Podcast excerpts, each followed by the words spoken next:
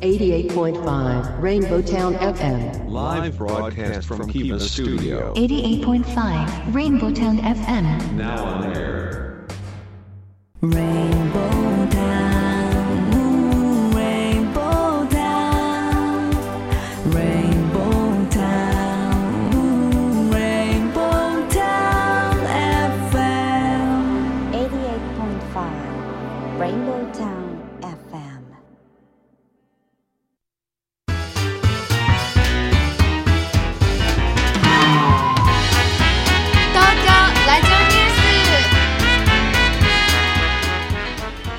刻は14時を回りました。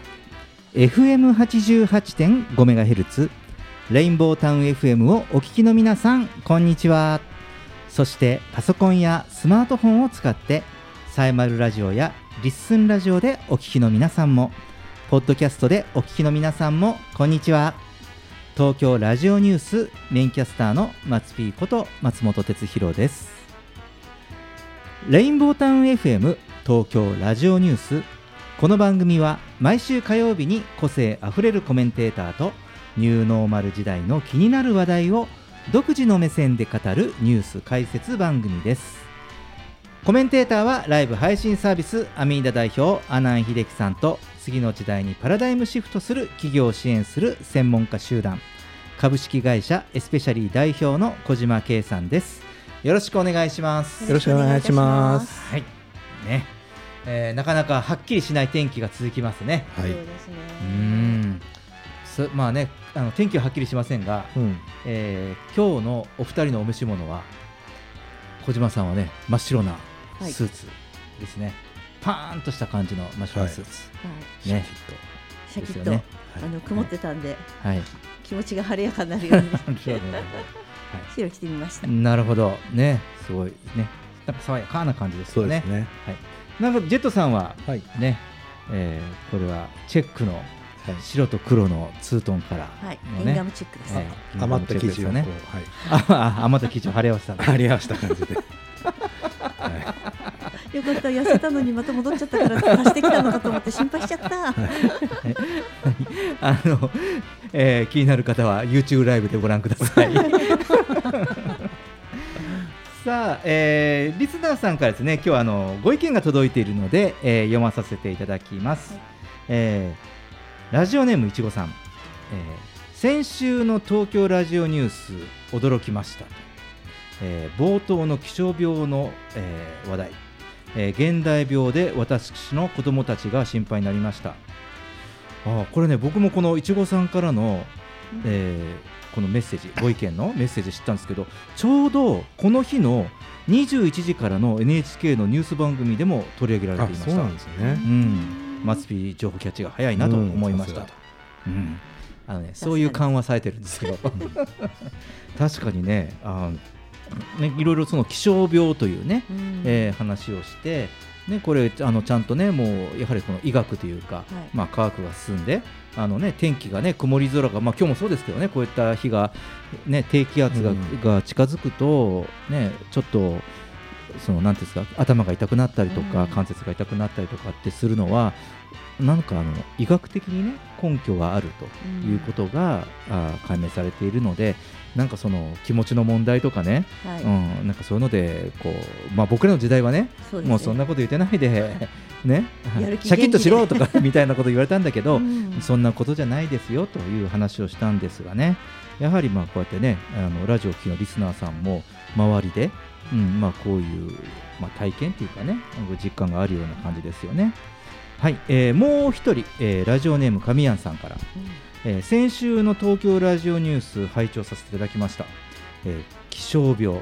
うちの会社にもいます、うんうん。えーうつ傾向の方にも見られるようですと。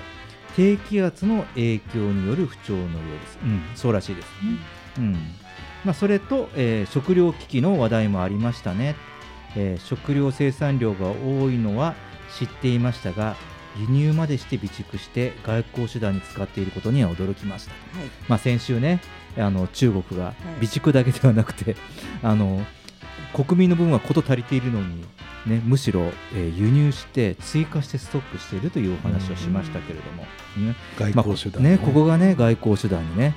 なんかこの食料を持っているものが強いんですか？とかっていうね感じで。なのでまあ少し日本の、まあ、この食料備蓄とか、ね、あのことも、えー少し考えていかねばみたいな話をしましたけれどもやはりそのこの神谷さんも海外のように AI ロボットテクノロジーをフル活用して農業を工場生産を推進するべきなんですかねというご意見。うん。うん、あの最近のあのなんていうんですかスマート農業とか、はい。農業ベンチャーって言われる方々のご出身ってあののもともと農業とかなんかそういう系じゃない方があのねビジネスやってらっしゃいますよね。うん。もともと IT 企業にいたとか、うん。理系だったとかまたはたまた全然違う、うん。えー分野の方ですよね。あのそういう方々がまあやはり参入してるから、まあ、こうテクノロジーとか、うんまあ、こういうこの工場生産とかっていうのはやはりまあ近い将来、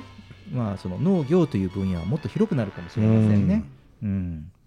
はい、えーメッセージありがとうございました、えー皆様からのご意見ご感想をお待ちしております、えーメッセージご意見はですね東京ラジオニュースのツイッターやフェイスブックアカウント宛てにメッセージとかコメントをいただければ嬉しいです。はい、えーさて、えー毎回オープニングでニューノーマルな話題をニュースピックアップとして紹介しています今日は、えー言う前に笑っちゃった、えー高所得貧乏という話題です、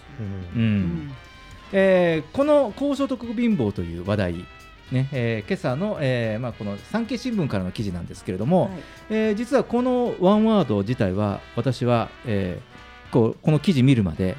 この、まあ、高所得も貧乏もね一つの単語としては知ってますけど、はい。えーこの、ね、単語が合わさって高所得貧乏という言い方をするのは、えー初めて、うん。前の特集でなんか高学歴バカってありましたよありね。ましたありました、はい。それみたいな。なんかね、そうですよね、ううんんでもね、ちゃんとその、えー新聞のこれ、うん経済面の記事だから持ってきたんですけどね、ううん。んえーもう少し具体的に言いますと、えー年収1000万でも苦しい、うん。うん貯金1000万円未満の、えー高所得貧乏が、えー倍増している理由とうん。いうことなんですよ。うん。ね。まあ、年収1000万、うん。えー高所得という高所得。高所得です。と言いますが、はい。えーこれ日本人の何パーセントか。知ってますか？大体何パーセントぐらいの感覚で言いました？1000万以上ですか？はい、まあ。にでもまあでもほん、うん、まあでもそんないないですよね。うん。周り見てもうん10人集めて1000万以上稼げる人ってうん。そんなにいないですよね。いないですようん。ね。一人いるかいないか。うん。なるほどね。そうですよね、ううん。んまあねここだってね、まあ、3人いましても、まあ、小島さんぐらいですか？なんでそういうふうにして私のことを陥れるの？まあそれはちょっとね冗談ですけれどもね、あのえー統計によりますと、えーこの年収1000万円を超える所得層というのは、高所得層は日本人の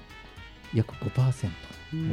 ん、所得層の5%らしいんです。パーセントか。うん、そうですよね。小島さん、この感覚どうどうですか？もう少しいると思ったとか。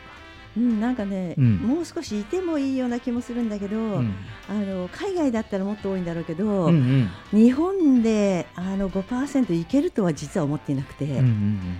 あのーなんだろうな力に合わせてどんどんどんどん海外っていうのはしお金をもらえるけれど、やはり日本っていうのはやっぱ積み立ててだんだんだんだん実力をつけていって上がっていくものだから、なんだけどあの年齢層が高い人が今多いから、うんもらってる人が多いのかなってちょっと今そうなんですよね、うんいやいやもちろんそうなんですよそのこれねその年収とか所得層だけでいくと、日本は先進国の中ではちょっと比較的低い方に入ってしまうんですね。ね。アメリカなんかに比べると、うん。これ何が言いたいかというとあの例えばそのアメリカとかちょっとハンバーガー食べたりとか普通のお昼のランチが2000円とか3000円が普通なわけですよね、なのでで結局アメリカは時給4000円とかが普通になっているわけです、はい。ですからあの単純にその絶対か金額であまりその所得層をねあの比べると、うん。その生活水準的にはどうなのかっていうことを考えなきゃいけないんですが、まあただそのちょっと日本だけを考えますとね、うん。あの平均所得っていうのが、はい。今、えーまあ、436万円です。はい。これあの、えー、とサラリーマンも事業主も含めてですね、が436万円だそうです。ですから1000万というのは、まあ、その倍の所得になるというわけなんですよね。うん、でもその倍、平均所得の倍もらってるんですが、その人たちの貯蓄が、えー100万円未満という、うんまあ、現実があるということらしいんですよ。うんうんでね、まあ、このこれがその、まあ、僕も昔よく使った言葉なんですが、えー酔い越しの金を持たないという、うん。はい、ジョーさん使ったあもう僕はもうその言葉と名実ともに使った感じですか？やっと最近それが治ってきたぐらいの感じですね。はい、僕もなんかこうね、でまあこうまあ、その意味が あの違えて捉えているというのと、うん。それとね当時は、まあそのまあ、経済成長している時期ですから、まあ、その使うことでね、うん。あのまあ、どんどんその、うん。まあ、なんていうんですか働く人たちのモチベーション、ううん。んね。まあ、当時、働き蜂という言い方もされてましたけれども、えーまあ、そういう人たちのそのモチベーションとともに育成するにはいいことわざだったかもしれないわけうん。なんですよ。うん。でまあ、その方々がだんだんまあリタイアメントする層になってきたという、まあ、現代ではあるんですけれども、まあ、そもそもですねこの高所得貧乏という言葉自体にちょっと矛盾があるかなという感じがします。ううん。んでその年収1000万円で生活が苦しい人がいる一方ででそれ以下の年収でも十分な貯蓄を行って、えーまあ、幸せな家庭を築いている例も少なくないし、はい。うん、なんですよね。でこれどういうことかなというふうに少しこの記事も読みながら考えてみました、うん、思ってみたんですが、まあ、その結局なんていうんですかねその所得が増えることに対してうん。今の現代ってあの消費とか出銭が出ていくような仕組みと、まあ、いわゆる経済文化なわけですよ我々って。所得が増えるとあのちょっといいものを食べたりとかですね。なんかこう少し贅沢なものに行くという、なんかそういう、えー経済成長とともに育っているものですから、やはりその物質的なものの豊かさっていうのを求めていくので当然ながら所得が増えたらそれなりの生活を求めていくということで、うん結局そのインアウトはあの常に結構、まあ、同額ぐらいでいってしまうので、えーまあ、まあ会社と同じですよね。うんあのこうプープールされないと。内部留保されない。そう、うん。内部留保されないということで。僕はこれ家庭も会社も同じだなと。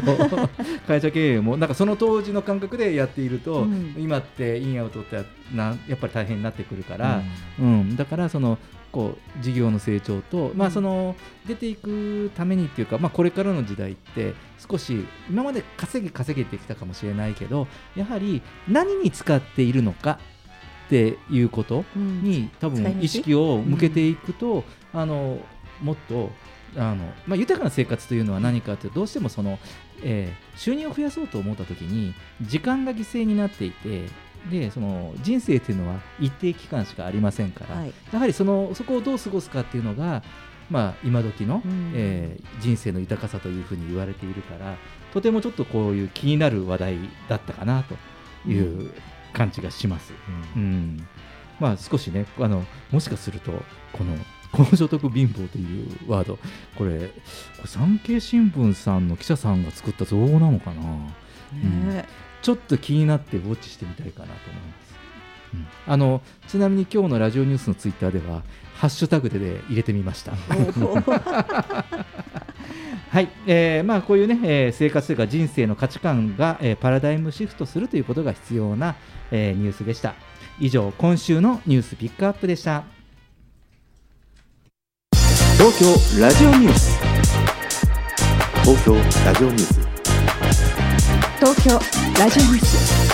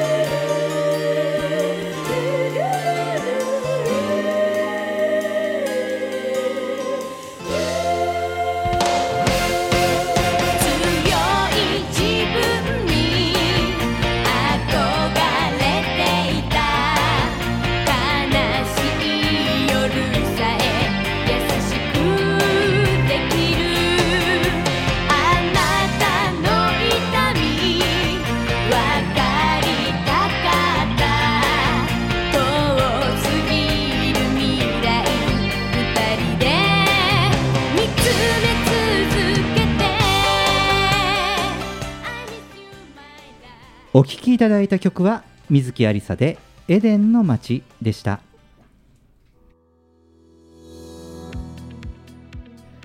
レインボータウン FM 東京ラジオニュース。今日のテーマは地球が250年ぶりに迎えたパラダイムシフトから間もなく2年です。コメンテーターはライブ配信サービスアミーダ代表阿南秀樹さんと次の時代にパラダイムシフトする企業を支援する専門家集団。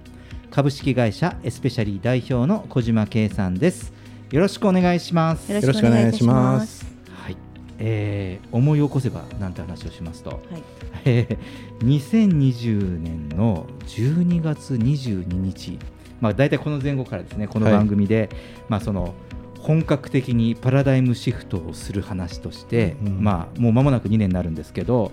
まあ、そもそもはですねあのこれどういう言われ方かというと、えーこのパラダイムシフトっていう話をする背景が、まあ、その西洋占星術、まあ、その月とか星の位置とかね、まあ、そういうので、えーまあ、星並びをするということから、えー地の時代とか風の時代ということをその星座と配置あの惑星の配置でもともとはその事実で現れましたので、まあ、そこをその取り上げながら東京ラジオニュースでもまあたびたび取り上げたわけなんですけど、はい。うん、で、えーまあその一番我々の生活に影響を受けたその一気に進んだこのうん。オンライン化っていうのも、えーこのあその地の時代とか風の時代なんかこうこういう時代の節目ですよといううん。話をしたところから一気にもう一気に起こったんですよね。はい。そうですね、うんだからこの頃の話の頃とかまだテレワークとか なんかそういうことテレワークえ電話で仕事することですか？みたいなぐらいで、ううん。んもう社会的にも言葉の認知もなってない頃ですよ。ううん。ん、ですね。でまあこの、えーパラダイムシフトについてこの2年で起こったこと、まあ、感じたことを今日はコメンテーターの皆さんと話をしていきたいかなと思います。うん。えーちょうどね、えー手元にその当時の台本だから2020年の終わりぐらいですよね、えーその時に私が、えーちょっと1枚の表を持ってきましてですね、えーこれまで、えーまあ、250年ぐらい血の時代と、えー言われた時代からこれから風の時代に変わりますよみたいな話をしたわけですよ。でざっとあの復習しますとね、はい。この地の時代っていうのは、まあ、我々もこれはもう我々も実感がある物質的な豊かさとかね、えーまあそういうその生産性とかこう安定を求めるという、まあ、そういう時代、まあ、約200年から250年ぐらい。で、まあ、こういうその時代っていうのは、えーまあ、ちょうど、えー18世紀19世紀の18世紀の後半、まあ、いわゆる19世紀と言われる頃、ねえー1800年代ですね、えーまあ、ここが、えー世界中を巻き込んで、まあ、工業革命を起こして産業革命がスタートしたということですよね。なので、まあ、こうやって喋ってる我々が生まれ育った、えーこういう高度、えー高度成長期みたいなことも先にヨーロッパで起こって、で後に日本も同じように、えーどちらかというとその物質的な豊かさを求めていくと。ね。まあ、戦争もありましたし戦後の復興というのもそういう形で、えー我々は育ってきたわけですよね。だからどちらかというと、まあ、経済の発展で、まあ、こうやってそのヒエラルキーまあ、今日先ほどあのえーなんていうんですかね、高所得貧乏みたいな話もしたけれども、えーこういうヒエラルキーとか、まあ、いわゆる組織でいろいろこう分業して行ったりとか、えー貧富の差とかっていうことも生まれました。ね、なので、えー一つの、えーじゃあその人生の豊かさの象徴としては家とか車とか、えー家電の製品とかを持ってるとかもしくはそのお金を貯めてるっていうこと。で、えー、と受験していい学校いいところに就職して人生を安定させるっていったところが一つの人生の成功の目標のように言われていた時代、うんこれ決して間違いではないですけどそういうことに豊かさを求めていたいたじいた時代、まあ、それを総称してその地の時代というような、えー見方をしています。うん、で片や、えーこの話を、えー約2年前からやった頃からうん。風の時代という話をしたものは、えー象徴するものはその情報とかね、うん。そのものではなくて今度は体験といった、そういった目に見えないものの、えー豊かさ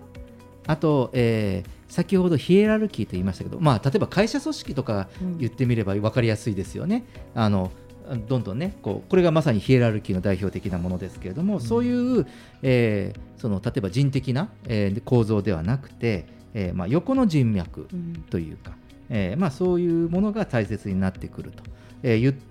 まあ、その当時はそういうものが大切により、えー大切になってきたり普通の会社とか企業活動でもそういうスタイルがなんかこう見受けするようになってきますよみたいな話をしたんですよ。うんでそれこそがその、えーパラダイムシフトという話からニューノーマル、まあ、この番組でニューノーマルを追っかけるうんということになったきっかけもこういったことが背景になっていました。うん、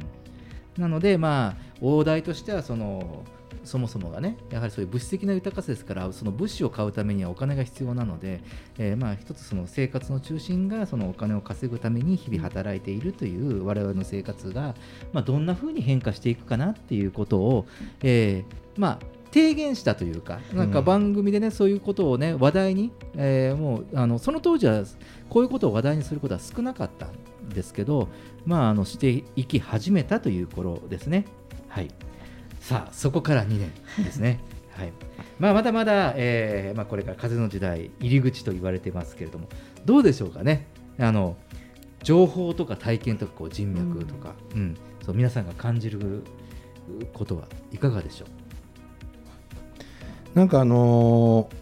まあこういうラジオでうん。こういう話題をしてたっていうのもあるのかもしれないんですけど、うん。やっぱ体感としてなんかすごい本当に空気が変わったのを感じたっていうか、あなんか本当こう自分の決断とかも変わったし、あのーまあ、一番変わったのはやっぱり、まあ、今までは仕事とプライベートっていう感じでこう分け分か分けてたうん。考え方が、うん。まあ、だいぶ、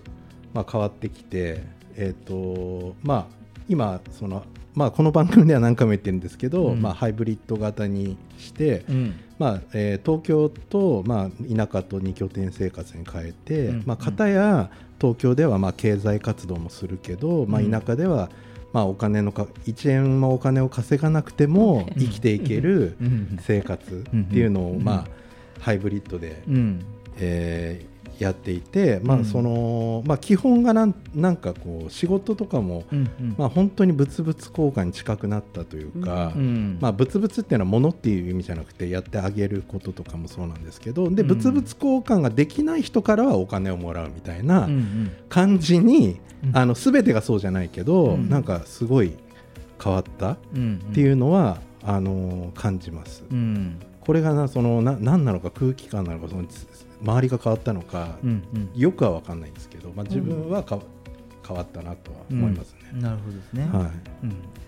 そうですね。あの働き方って本当に変わったなと思っていてうん。通勤するのが当たり前。うん。あの通勤ラッシュが当たり前。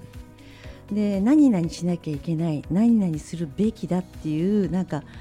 あの固定概念みたいなものうんがすごく変わったなって固まって地の時代って本当にそういう固定概念と何々すべきだってもう親からもそう言われて、うん。がっつり育ってきたものがなんかあれ電車通勤しなくても仕事できちゃったりする？って。でそのところで変わっていくと、じ途中かなっていうところがあって、うん。完全にやっぱ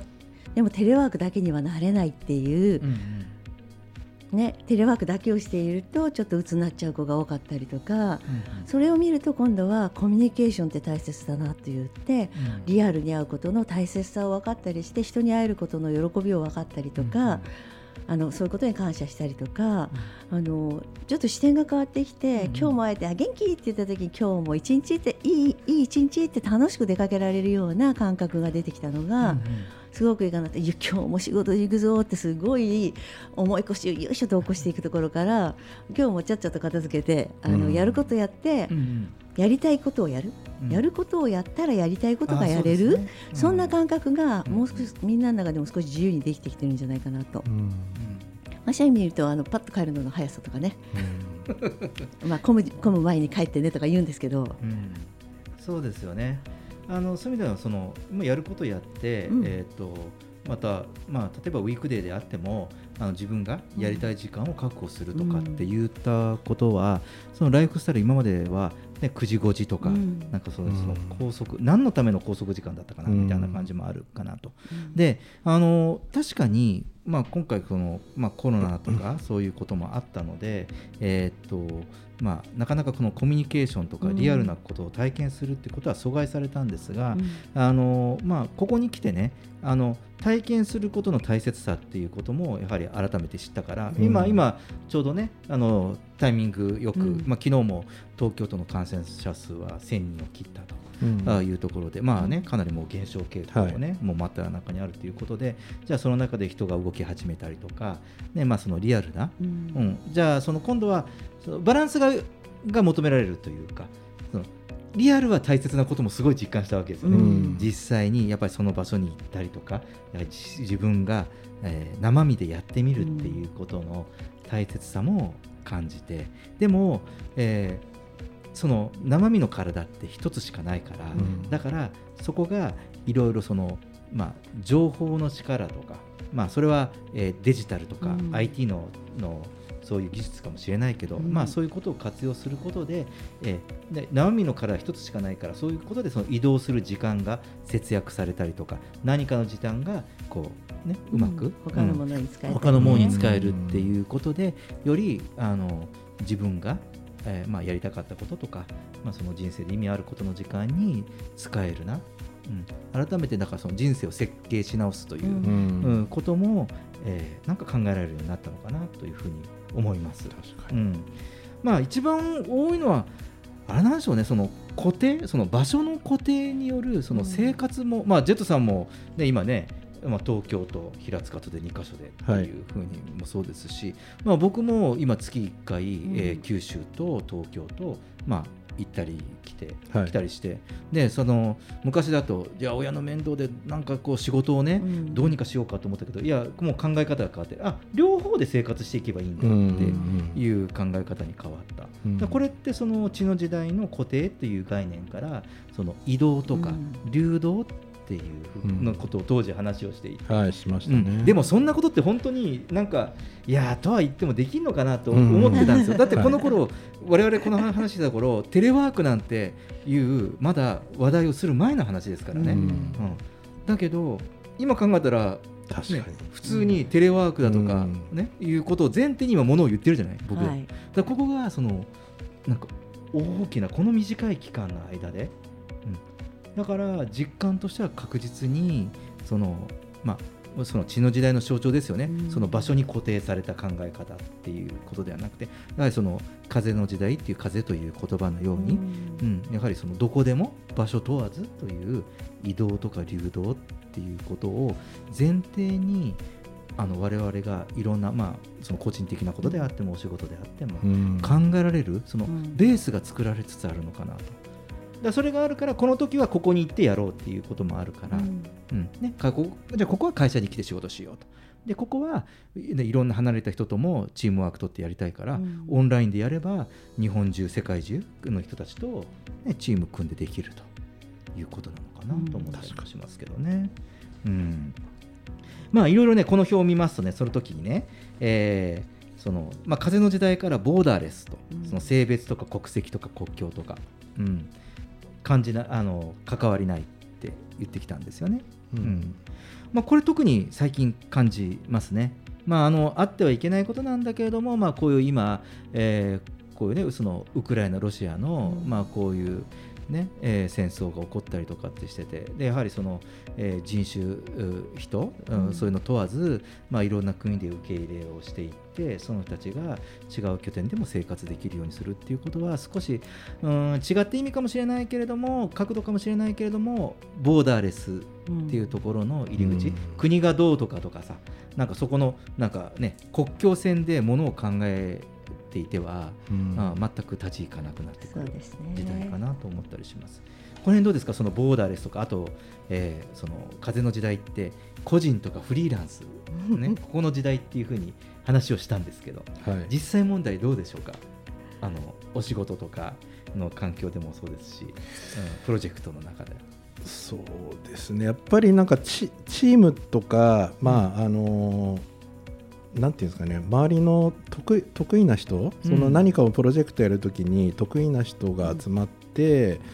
えーやるみたいのは、しまあ、仕事上ではすごい増えましたね、うん。あの昔だったら会社の中で採用して、うん。そういう得意な人を育ててたんだけど、うん。そうではなくて外部のそういう得意な人をこう集めていくっていうふうに、うんあのーまあ、まあ、協協力っていうのかな、うん。協力し合って、うんえープロジェクトをやるみたいなのが昔に比べたら増えたな。うん。うん。ねすべてなんか一つの会社で何かをするというよりはですね、まうん。あその人の環境によって違うのかもしれないですけど今でも大企業の人はうん。そうなのかもしれないですよね。そうそうですね。うん。まあ、そういう意味ではなんか昔よりはそういうのがこう今まではフリーランスとかのがありだったけど、うん。えー今はどっちかというとそっちのなその大企業の考え方の方が、まあ、僕らはちょっとち、ね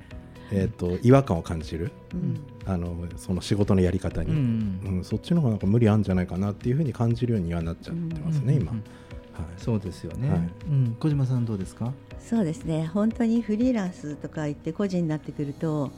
力を問われる時代になっているのでうん。風の時代は力をつけなきゃいけないから本当にいろんなことに興味を持って学んでいかなきゃいけない時代になるんだなっていうのと、うんやっぱり国境とかなんか人間が線引いたものでそれをもうちょっと左にしたい右にしたいみたいな地図上のことっていうのは、あの必要ないんじゃないかなっていう。うん。みんなが幸せに生きられる方法って何かなっていうの性別とかそういうのもとらわれず年齢にもとらわれず、もうちょっといくといいよね。うん、そうですね。だから多分そのそれこそ本本来で言うとちょっと行き過ぎた意見かもしれないけど、あの国境ってねその地面を割り振ってるわけでしょ、うん。だから血の時代の象徴なのかもしれないですね。ああそっかそっか。うん、風の時代って言われるならば、うん。やはり相互の国境とか国境線でうん。ものを考えてる自体、まあもうなんかこうオールドシングスになっちゃうのかなっていう気も今あの話をしててふっと思いました。そうなんですはい、えーちょっとねここで一曲いきましょうか、えーアン・ルイスで「ウーマン」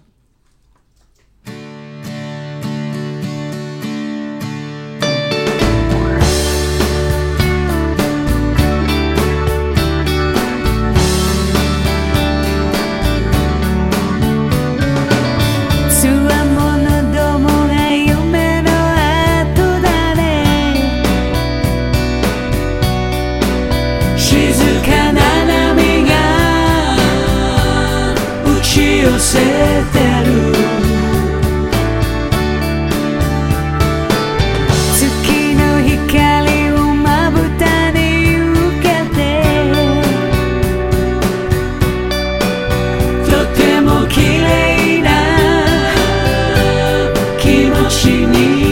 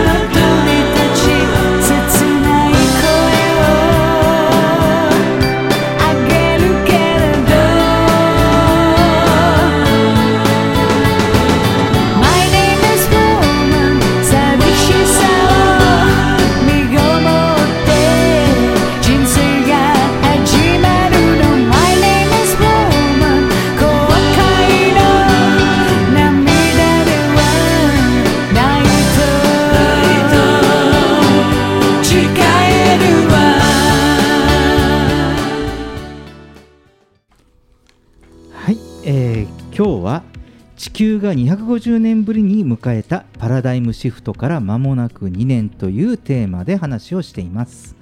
えーまあ、ここまでね、えーまあ、その対局の話をしましたけれども、まあ、これがその基盤というか大元で、えーニューノーマル時代という言い方をして、まあ、我々はまあこういうそのニュースをピックアップするという切り口もそのニューノーマルというキーワードを切り口にあのいろんな話題を取り上げていますけれども、まあ、一番ベースは今前半話したあたりなんですよね。うんで、えーまあもう一つはその約2年近く前にですねこう働く場のニューノーマルっていう話をしまして、でこう2つの大きな話をしたんですよ。で1つ目は、えー何かというと肩書きの優劣がなくなりフラットに適材適所の人事となる。まあ、この序列による肩書きがいずれなくなって、まあ、フラットに適材適所となる個人が自分の得意分野を生かして働くことが大前提になるっていう話をしました。うん。で先ほどあのジェットさんもあの、まあ、いろんな自分の得意分野を生かしてっていう話をしたと思いますけれどもどうでしょう？このこの適材適所。もともとねあの仕事の割り振りはそういうのもあったかもしれませんけどより変わった感じしますか？ここそうですね。役割的なものっていうか自分がねうん。担当するものが何なのかっていう、例えばマネジメントが苦手な人間にマネジメントはやらせないで、うんうん。もううちのシステム開発系だったらプログラムバリバリ書かせてあげたりとか、そういう逆に案件に合わせて提案してみたりとか、あのマネジメントが向いてるのにやったことがない子にはマネジメントちょっとやってみると、ん。その人間の良さが出てきたりするのでなんか評価のされ方も変わってきたりするっていうことがあったので、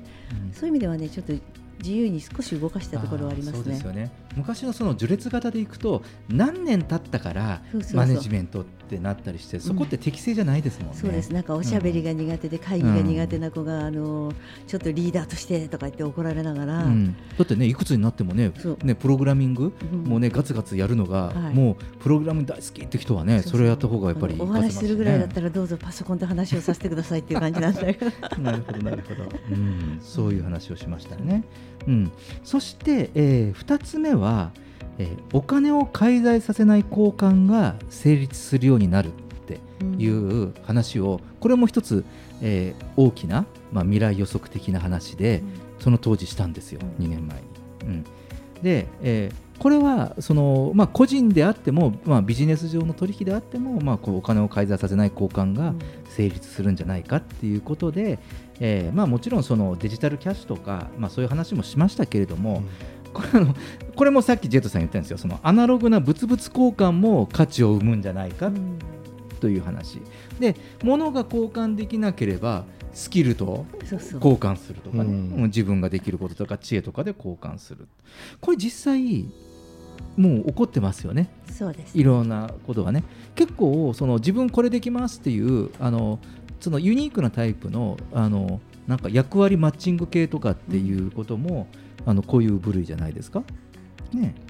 だからね、あのもうであのジェトさんにも言ったあの平塚の 野菜をはい どうやって PR するかっていう知恵をお持ちなので、で生産する人たちは、ね、どうやったら、ね、美味しいよ、ね野菜とか果物でも最近すごい野菜の方がたくさんもらっちゃってるんでどうしようかなっていう、あのどう恩返ししようかっていううん。ね返すものをね。そうですよね。でね、やっぱりこれがそのスキル交換とか情報交換になると思うんですけど、あの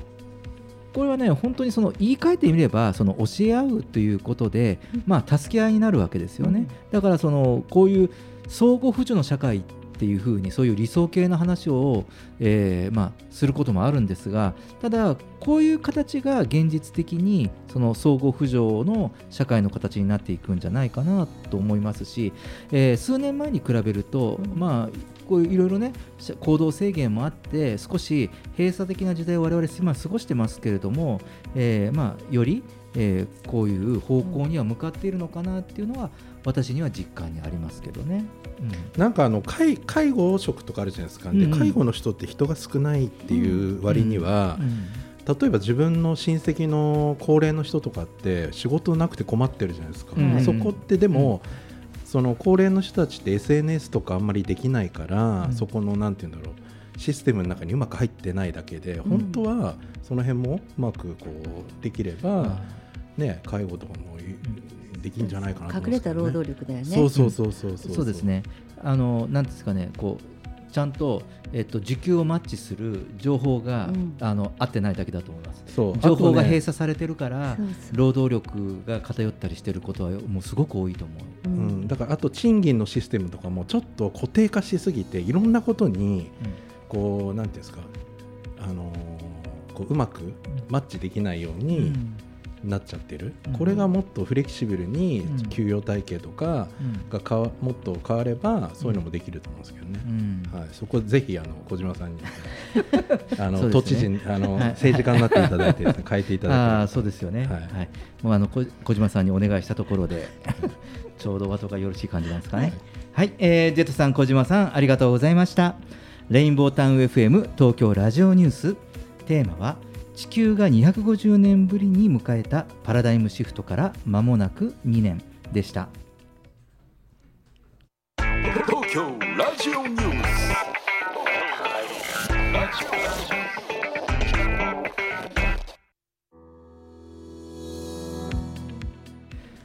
レインボータウン FM 東京ラジオニュース、えー続いてのテーマは、えーこれから本格的なパラダイムシフト。2022年下半期からどんな世界観で生きていくかです、えーコメンテーターは引き続きライブ配信サービスアミーダ代表阿南秀樹さんと次の時代にパラダイムシフトする企業を支援する専門家集団株式会社エスペシャリー代表の小島圭さんです。よろしくお願いします。よろしくお願いします。さあ、えー前半はですね、まあ、パラダイムシフトというキーワードが、えー前半後半と続いているんですが、えー前半は、えーまあ、その振り返りを中心に今を話してみましたけれども、えー続いて後半は今から先の話です。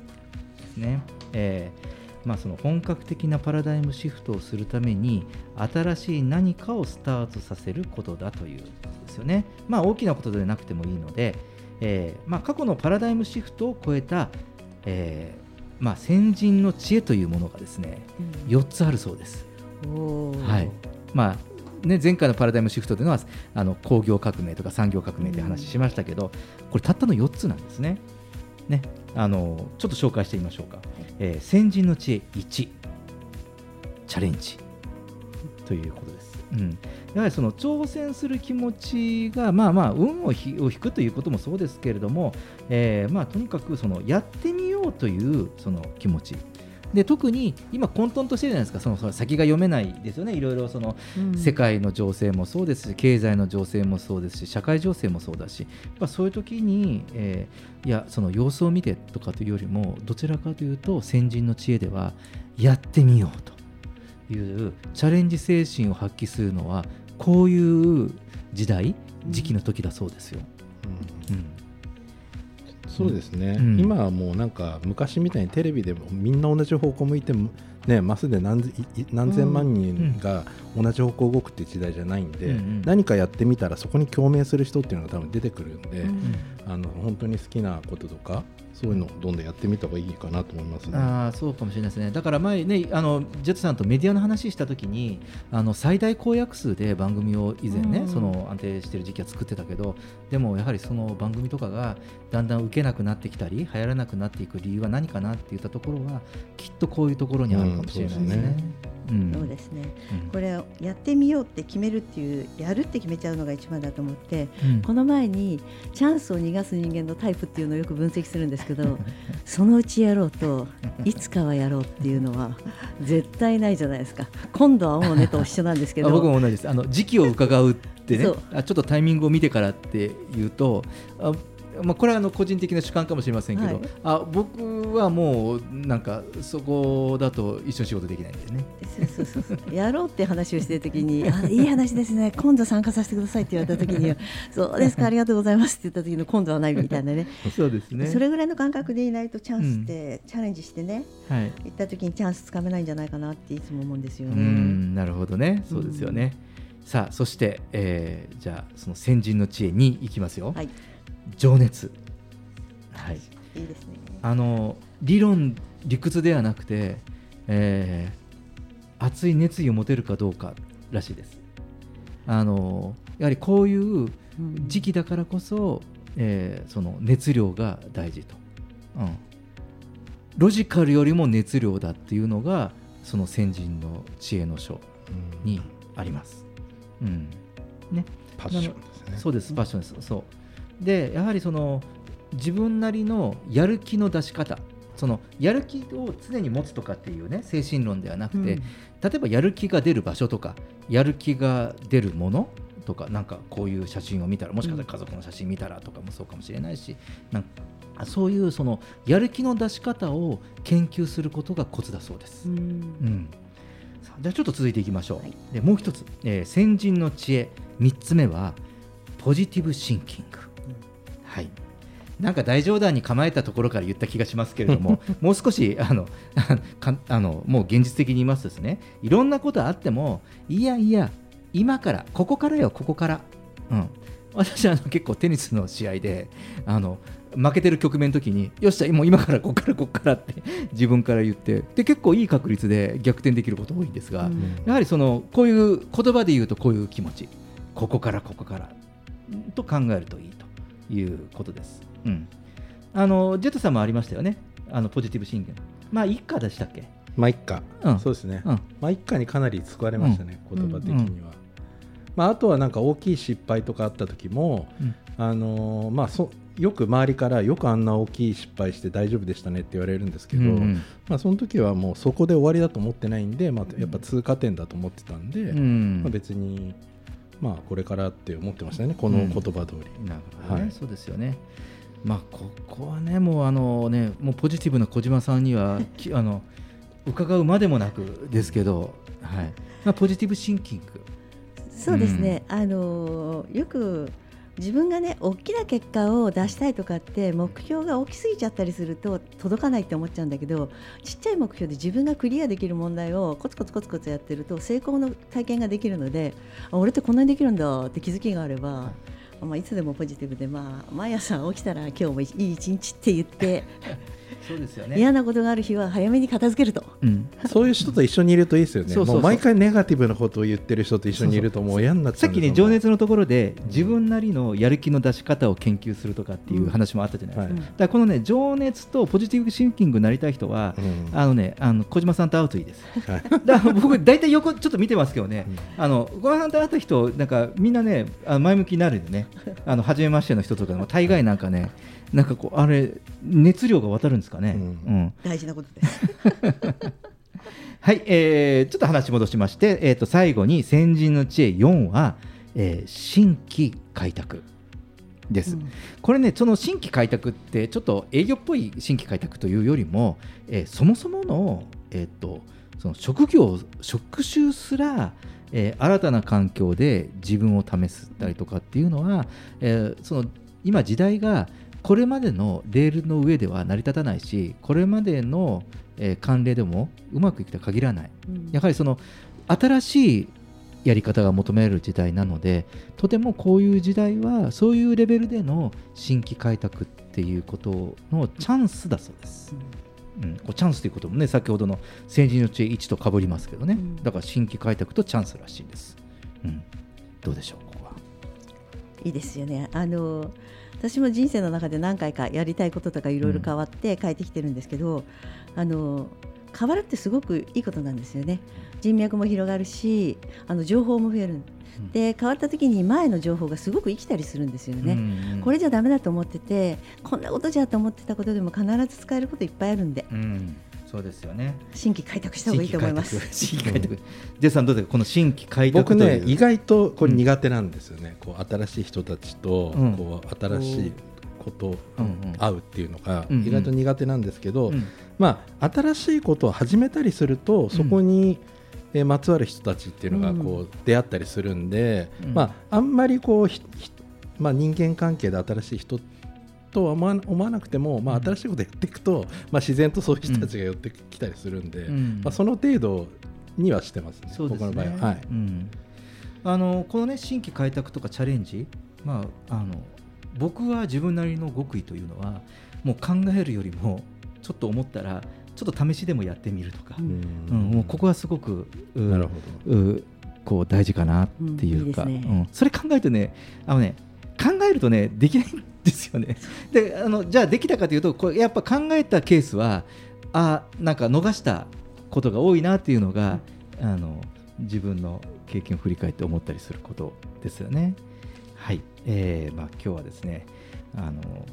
このパラダイムシフトという、まあ、キーワードで、えーまあ、前半は、えーまあ、これまで、まあ、2年前ぐらいからね、えーまあ、放送で、えー言ってましたので、まあ、そこ振り返りと。で、まあ、これからまだまだ、えーこの大きなパラダイムシフト、まあ、これから200年と言われてますけれどもまだまだ入り口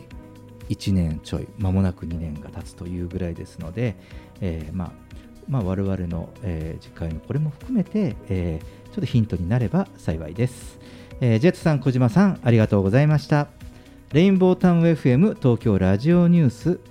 えーテーマはこれから本格的なパラダイムシフト。2022年下半期からどんな世界観で生きていくかでした。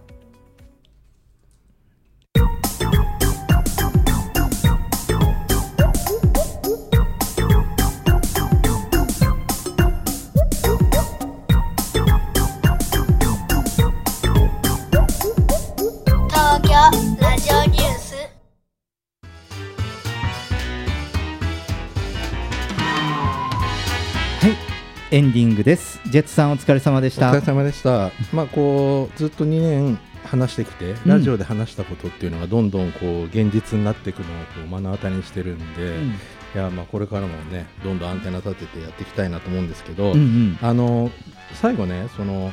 えっ、と今日肩書きの優劣はなくなってフラットに適材適所の人事となるとか、まあ、うん新しいパラダイムシフトの話だったと思うんですけど、やっぱ一番これやんなきゃいけないのは多分政治じゃないかなって思ってて、うん。その今政党ってその政策でこう自民党とかなんとか党って分かれてるじゃないですか。もうちょっとなんかスペシャさっきの適材適所じゃないけど、スペシャリストの IT が得意な IT 党とか、うん。その環境のことに得意な環境党とか、まあうん、こういう人たちがその世界に対してこうせあのもっと日本がもう一回行くにはこういうもうスペシャリストがどんどん出ていく政治っていうのがもうこれ最後ねちょっと未来のこのパラダイムシフトで言いたくて、うん。はい。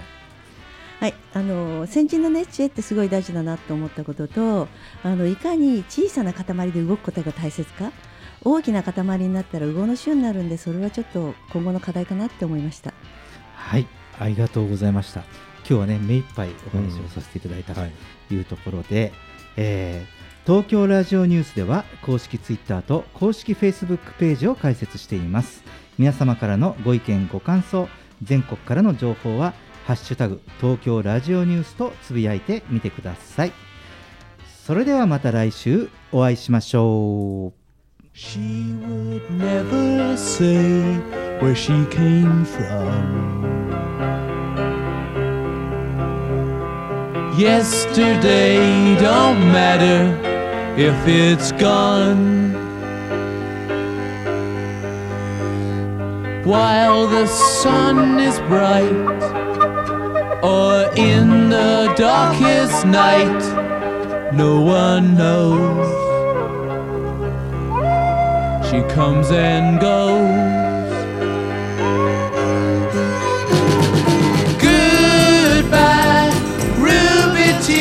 day. Who could hang a name on you when you change?